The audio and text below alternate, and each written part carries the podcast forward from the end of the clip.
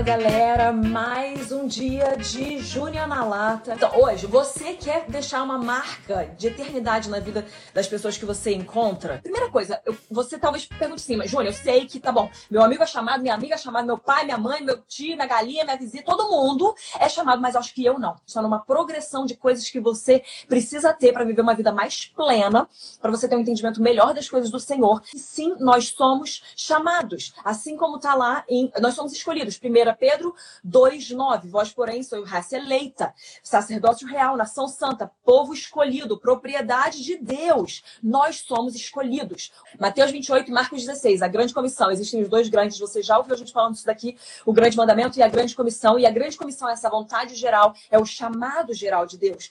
Ele fala: toda autoridade me foi dada no céu e na terra, e de, portanto, fazer discípulos de todas as nações. Ele, ele foi lá, conquistou toda a autoridade e mandou a gente ir. Então, você é chamado, sim, para ir por todo mundo, pregar o evangelho a toda criatura. Nós somos chamados. Agora, como que você vai ouvir o seu chamado? Como que você vai receber o seu chamado? Como você vai reconhecer? Provavelmente ele não vai vir com anjos subindo e descendo escadas, com a trombeta do céu tocando, a voz de Deus como um trovão. Muito provavelmente não será assim. Pode ser assim? Pode ser assim, muito legal, mas pode ser de outras formas. Pode ser que conforme você for fazendo, vai anotando isso daqui, tá?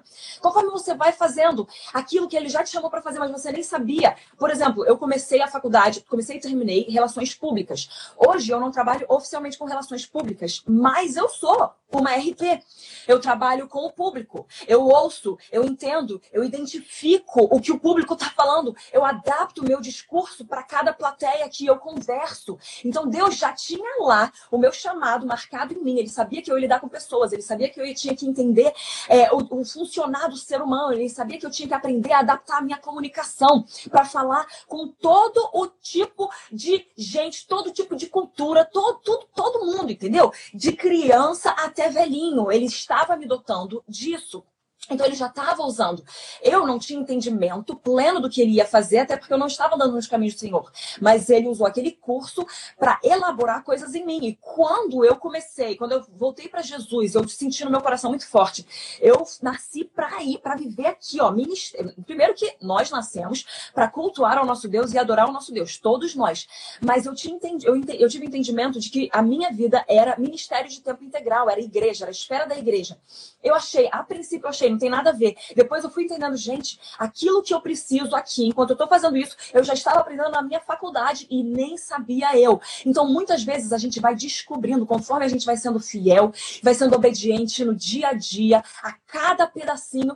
Eu costumo falar para as meninas que eu cuido, cara, basta um sim diário, vários sims diário, pequenos, vários tijolinhos. Não queira construir uma casa de uma vez, ela vai cair se você tentar construir muito rápido. Agora, se todo dia você puser um tijolo, com cuidado, você puser mais cimento, colocar outro tijolo, mais cimento, espera secar.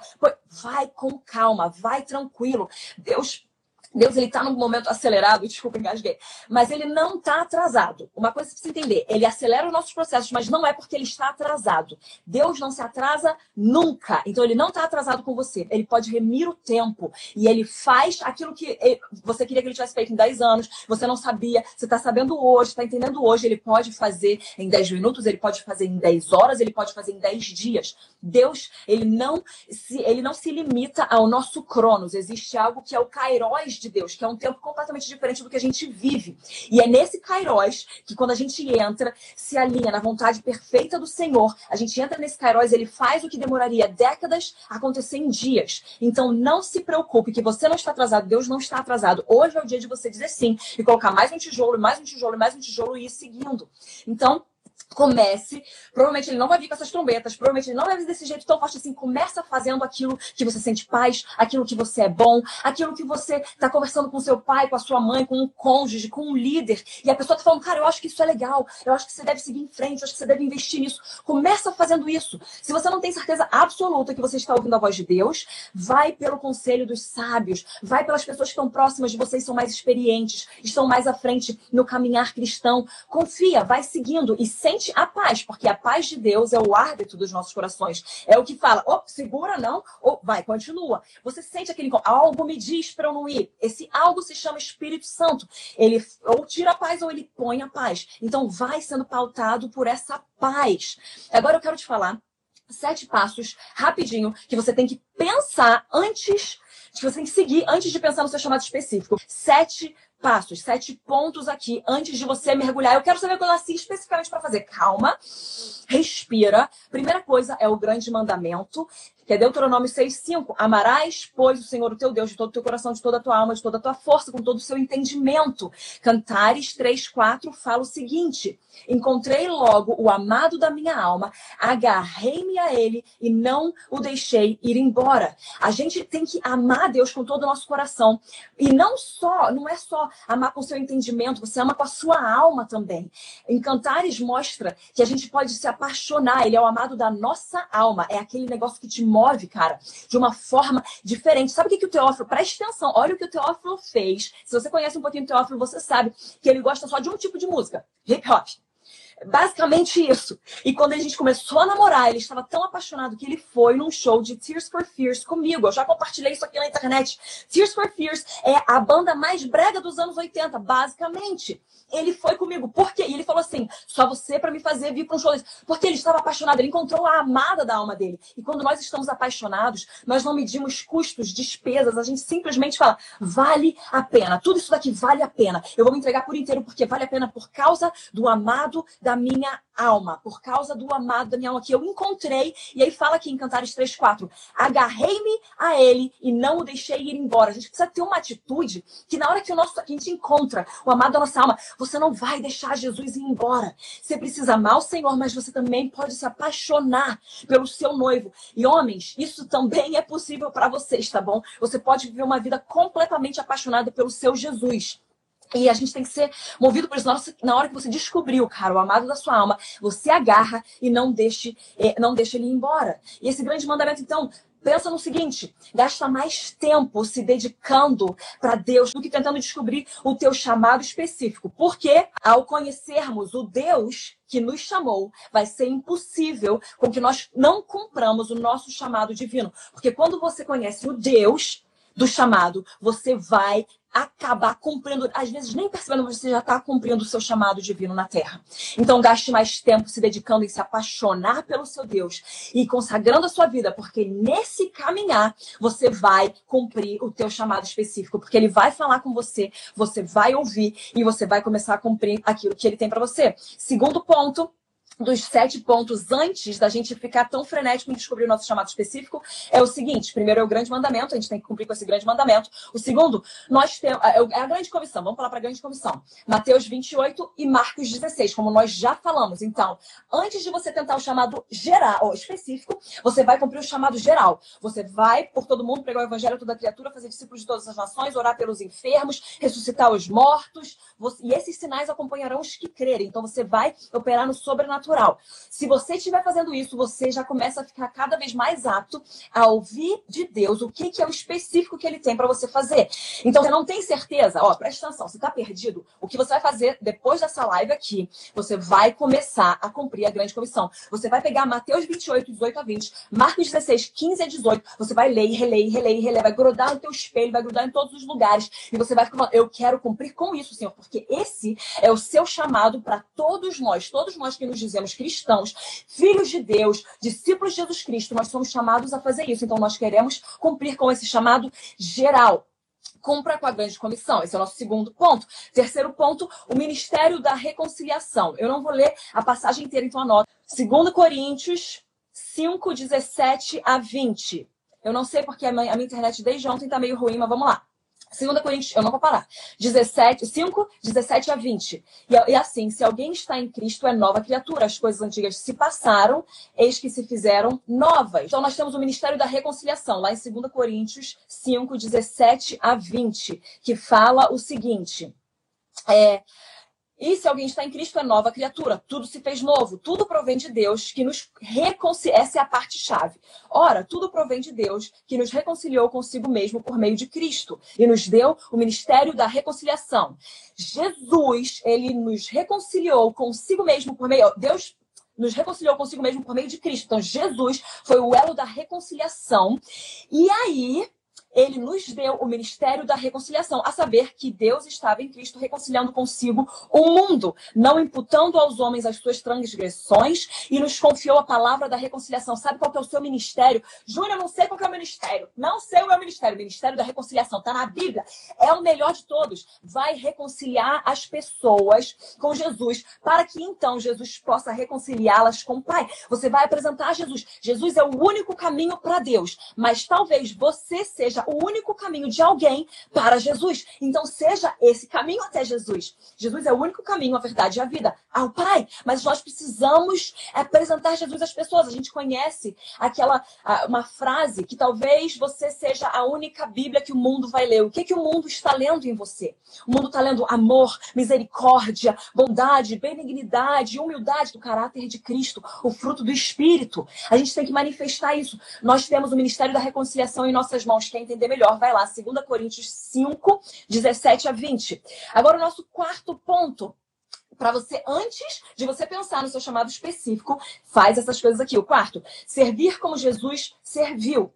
Marcos 10, 43 a 45. Quem quiser tornar-se grande entre vós, será esse o que vos sirva. A quem quiser ser o primeiro entre vós, será servo de todos. Jesus Cristo, ele mesmo veio para servir, pois o próprio Filho do Homem, Jesus, não veio para ser servido, mas para servir e dar a sua vida em resgate por muitos. Jesus veio viver uma vida de servo, então eu e você também devemos viver uma vida de servo. Agora, em Mateus 23, 11, fala: Mas o maior dentre vós será vosso servo. Nós precisamos ter o coração de servos que Jesus tinha. O maior líder de todos é o líder que serve a todos. Agora, outro ponto, quinto ponto aqui, olha só. Um, a gente precisa. Eu, eu, oro todo dia com o Zac, com o Coa. Eu, eu, oro, eu oro antes deles irem dormir, mas quando a gente está orando antes de comer, eu faço eles orarem pela viúva, pelo pelo órfão e pelo faminto, pelo pobre, pelo estrangeiro, porque isto é bíblico. Então, nós precisamos, número cinco, cuidar do estrangeiro, do pobre, do órfão e da viúva. Estrangeiro, pobre, órfão, viúva. São os quatro que Deus mais menciona aqui especificamente. Tiago 1,27. Anota, Tiago 1,27. Inclusive, presta atenção, você quer um livro que vai te alinhar, que vai te aprumar Tiago, pega Tiago anota aqui, tu vai entrar na linha que é uma beleza. O livro abençoado. Tiago 1:27 fala o seguinte: a religião que Deus, o nosso Pai, aceita como pura e imaculada é esta. Segue, olha só, cuidar dos órfãos e das viúvas em suas dificuldades e não se deixar corromper pelo mundo. Salmos 146:9 fala o seguinte: o Senhor protege o estrangeiro e sustém o órfão e a viúva. Se aparecer um órfão perto de você, você tem que estender a mão de uma forma ainda mais eficaz. Se aparecer uma viúva perto de você, você tem que cuidar dessa viúva. Se aparecer um estrangeiro, nós precisamos abrigar o estrangeiro. Se tiver um pobre, nós precisamos alimentá-lo. Eu não acredito num assistencialismo que seja só de você dar comida, mas eu acredito que você tenha que dar comida e tenha que dar comida espiritual, comida natural e comida espiritual, tá bom? Não fique só alimentando com comida natural, porque isso o mundo sabe fazer muito bem. Nós precisamos levar comida natural e comida espiritual. Hoje eu vi, inclusive, o post de um amigo meu falando: eu sinto saudade de estar na rua, nesses dias frios, alimentando aqueles mendigos, mas eu não só levava uma comida natural, eu levava também o calor do Espírito Santo que aquecia eles naquele momento difícil. Então nós precisamos levar. Estou engasgando hoje. Levar os dois. Anotou aí? Tiago 1, 1 27. Salmo 146, 9. Cinco, quinto ponto, cuidar do estrangeiro, do pobre, do órfão e da viúva. Sexto ponto que é muito importante, cara. Nós precisamos nos livrar do espírito de orfandade, porque se você ainda estiver preso com esse espírito de orfandade, você vai operar a partir de uma mentalidade de sobrevivência. E nós não queremos ser sobreviventes, porque Jesus não veio nos dar somente uma vida que a gente vai sobreviver. Como a gente sabe, ele veio dar vida em abundância. Então nós vamos viver, ter vida em abundância com ele. Livre-se do espírito de orfandade e receba o espírito da adoção. Eu vou citar já alguns versículos aqui aqui. Primeira coisa que eu preciso entender para tudo na sua vida é que você é filho, você tem identidade de filho. Romanos 8:15. Pois vocês não receberam um espírito que os escravize para novamente temerem, mas receberam um espírito que os torna filhos por adoção, por meio do qual nós chamamos Abba Pai. E pode parecer, Júnior, ai, boa essa coisa de, de ser filho. Cara, a coisa mais importante que você precisa entender antes de tudo é que você é filho completamente amado, aceito, suprido e seguro em Deus. E você é uma nova criatura. Quando a gente opera a partir disso, daí a gente não vai se distrair com outras coisas, porque, de novo, nós estamos operando a partir da identidade firmada, tranquila, de paz, de que nós somos filhos. A igreja precisa ser a instituição que mais adota. Nós precisamos adotar. E a, a causa da adoção é para todos, para todos. Adotar é para alguns, mas a causa de adoção é para todos. É para mim e para você, seja que você, você vindo adotar ou não. Nós precisamos ter a causa de adoção no coração. Talvez uma família perto de você vai adotar. Então você vai ajudar. É, às vezes estando lá fisicamente ou talvez financeiramente, você vai ajudar orando, você vai estar envolvido, engajado. Mas voltando aqui, é que o espírito da adoção é algo muito importante, porque eu e você fomos adotados para a família de Deus através desse espírito. João 14, 18 fala: Não vos deixarei órfãos, voltarei para vós. Então nós precisamos nos livrar desse espírito de orfandade e receber o espírito da adoção do nosso Deus. Sirva a um. Isso é importante, isso é muito importante. Especialmente na geração que a gente está agora, porque nós somos muito talentosos, nós conhecemos várias coisas, nós temos várias aptidões já, e às vezes a gente se acha um pouquinho demais, a gente se acha o último biscoito do pacote, né? Mas eu tô aqui para dizer que tu é especial, mas calma, nem tanto. Vai servir um pouquinho outra pessoa para ver, né, se isso molda um pouquinho mais o nosso caráter. Gente, é muito bom, muito bom servir. Não só servir limpando o banheiro, mas servir a vida de uma pessoa, a vida de um servo de Deus. Então, sirva a unção e a visão de outra pessoa. Se você é um líder, cara, preste atenção naquelas pessoas que estão dispostas a servir a tua unção e a sua visão antes de entregar alguma, algumas vezes, algum cargo, alguma posição. Porque mais seguro para elas é que elas passem por esse processo. Porque se nós não estamos dispostos a servir a visão e a unção de outra pessoa, a gente não está pronto para receber algo específico de Deus. João 12, 26 fala o seguinte: quem me serve precisa seguir-me, e onde estou, o meu servo também estará. Jesus Cristo está falando aqui, que é o nosso exemplo. Quem me serve precisa seguir-me. Então, se você está aqui me servindo, você precisa me seguir. Se você está me seguindo, você está me servindo. E onde estou, o meu servo também estará. Onde você estiver, onde, onde Jesus está lá, você está ali servindo ao Senhor. Mas também aqui, de outro jeito. Cara, eu sei, a gente vê aqui tantas pessoas que eu posso falar até do Bill Johnson, que ele tem um, lá da, da Bethel, ele, o Paul Manwaring, ele estava disposto a ser, eu, eu compartilhei isso daqui em alguma live já, que ele estava disposto a seguir a visão do Bill Johnson antes de receber algo específico para ele. E o Bill falou, quando ele foi fiel, quando ele foi fiel de seguir a minha visão e a minha unção, eu sabia que ele estava pronto para receber algo fresco de Deus, porque isso mostra a nossa humildade, mostra que nós estamos dispostos a servir os sonhos de Deus e não necessariamente a nossa vontade específica, mas o que ele tem pra gente. Talvez o que ele tenha pra gente vai ser através de outra pessoa. E aí Jesus está ensinando aqui a gente, em João 12, 26, que quem me serve precisa seguir-me. E onde estou, meu servo também está. Aquele que me serve, meu Pai o honrará. Deus vai honrar quando você servir a unção, porque a unção é o Espírito Santo sobre alguém. Então, sirva a unção de outra pessoa, que é o Espírito Santo capacitando aquela pessoa. Deus vai te honrar. Como reconhecer o seu chamado? Quais são as suas aptidões, os seus dons nos quais você flui? Qual é a área que, que você sofreu mais e você está percebendo que você ganhou autoridade de Deus? É ali que Deus quer te usar? Qual foi o seu maior sonho? Qual é aquilo que você faz sem esforço e para as outras pessoas é muito difícil? Valorize o seu tempo de preparo, atraia o favor de Deus, esteja sempre pronto, permaneça conectado com o seu destino, mantenha o seu testemunho vivo. Gente, faz isso. E agora faz a outra coisa, seja seja revestido do poder dos altos, revestido de amor e seja guiado por propósito. Amo vocês, fiquem com Deus, chama geral e juízo se cuidem e sejam revestidos do poder dos altos, sejam revestidos de amor e movidos por propósito. Um beijo, gente.